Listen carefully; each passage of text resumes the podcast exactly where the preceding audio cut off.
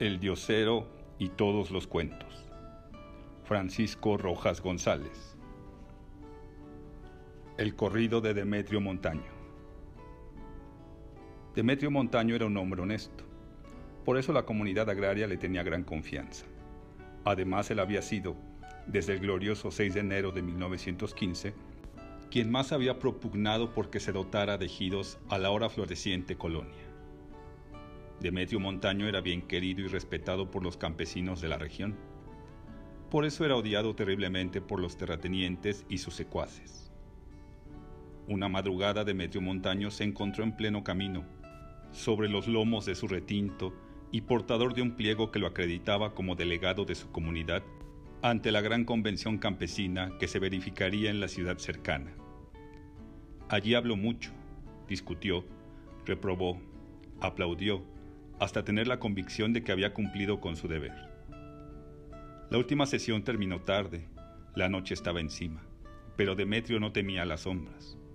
El deseo de volver a ver a Chona, su vieja, y de acariciar a su abundante prole, le hizo pensar en emprender la caminata de regreso, a pesar de que todos los cuates le aconsejaban que esperara la mañana, pues con eso de los cristeros el camino no era del todo seguro. No se exponga, compa, usted es el que más debe cuidarse. Si caes en manos de los cristeros, ya hubo viuda. Más vale que esperes la fresca. Pero él era porfiado. ¿Qué fresca ni qué nada? La fresca tendrá que agarrarme llegando al rancho. O a mercar unos chuchulucos y al camino. Pues sobre Dios. Lo dicho, el hombre espolió el penco y pa'l rancho. Ya en camino, primero hizo pasar por su cerebro todos los recuerdos de la última convención. Sus triunfos alcanzados en la tribuna le hicieron sonreír satisfecho.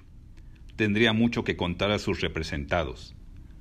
Después entonó muy bajito su canción consentida. Que por ahí dicen que a mí me robó el placer. Ay, qué esperanzas que la deje de querer.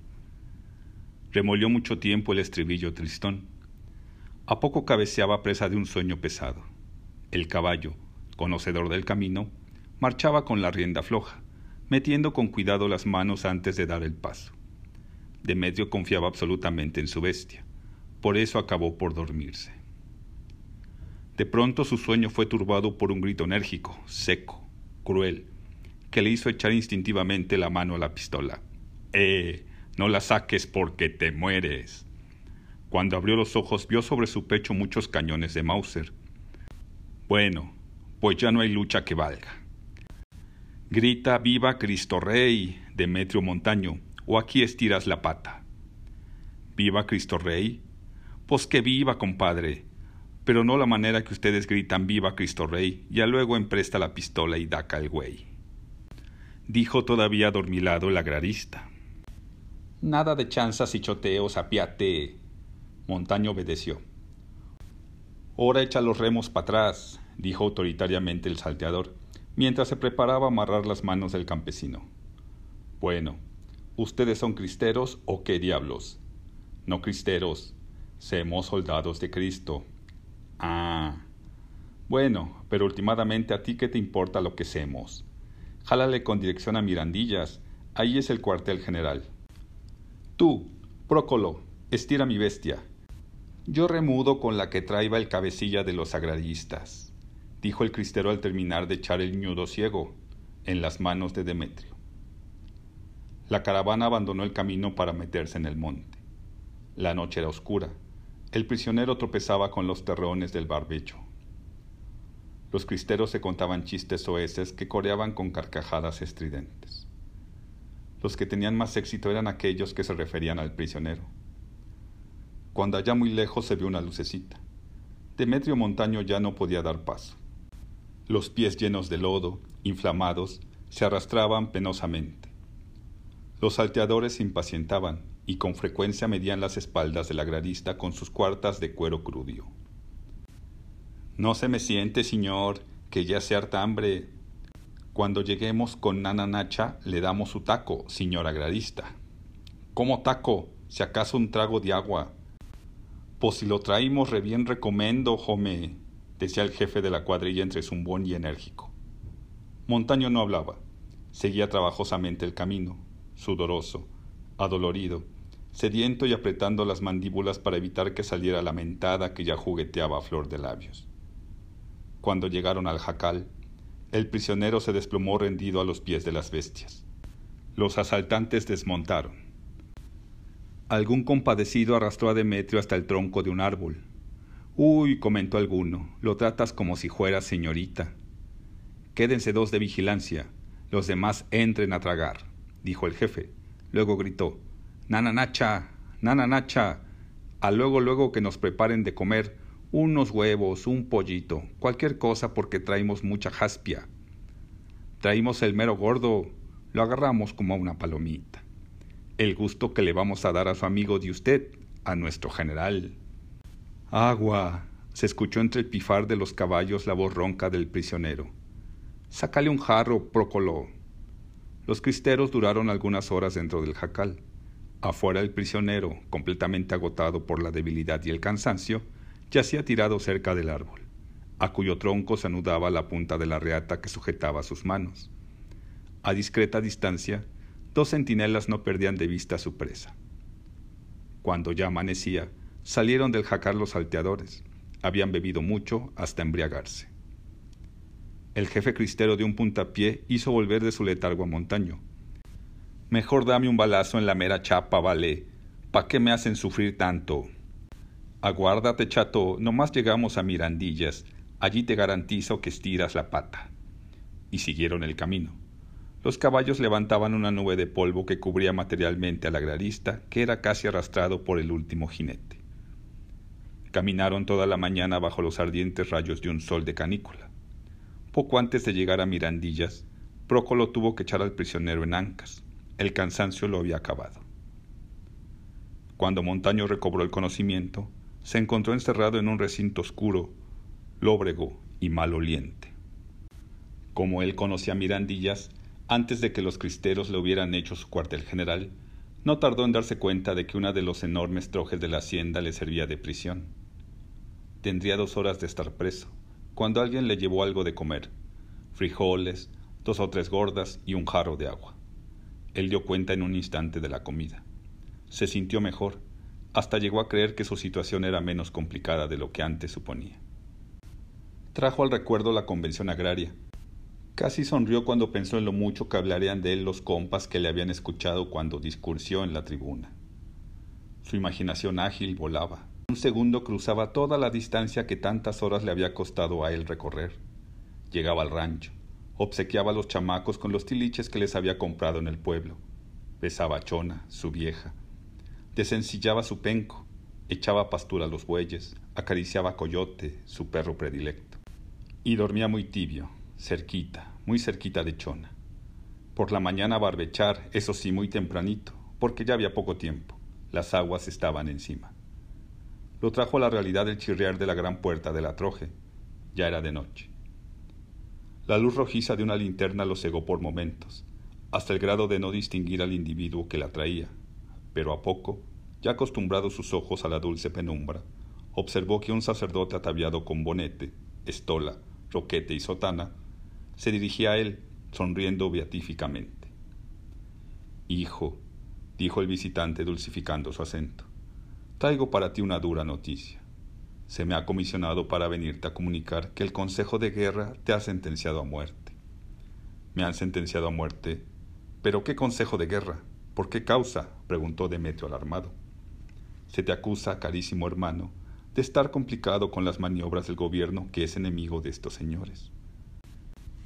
Han logrado comprobar que tú fuiste el que hiciste que los demás agraristas combatieran a los que hoy te tienen en sus manos tendrás que morir antes de que Dios amanezca.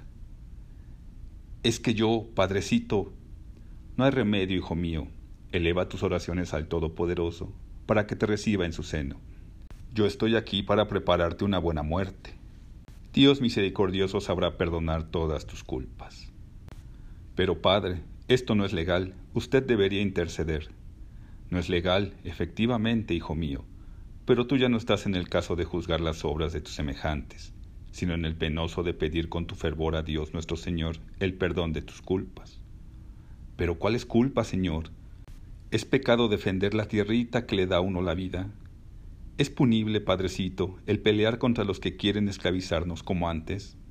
¿No es humano que el peón de ayer aspire hoy a ganarse la vida más desahogadamente que cuando se le pagaba una peseta diaria por trabajar de sol a sol?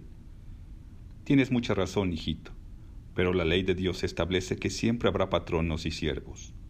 Lo contrario es ir contra la santa doctrina. Mentira, Padrecito. Para el buen Dios todos somos iguales.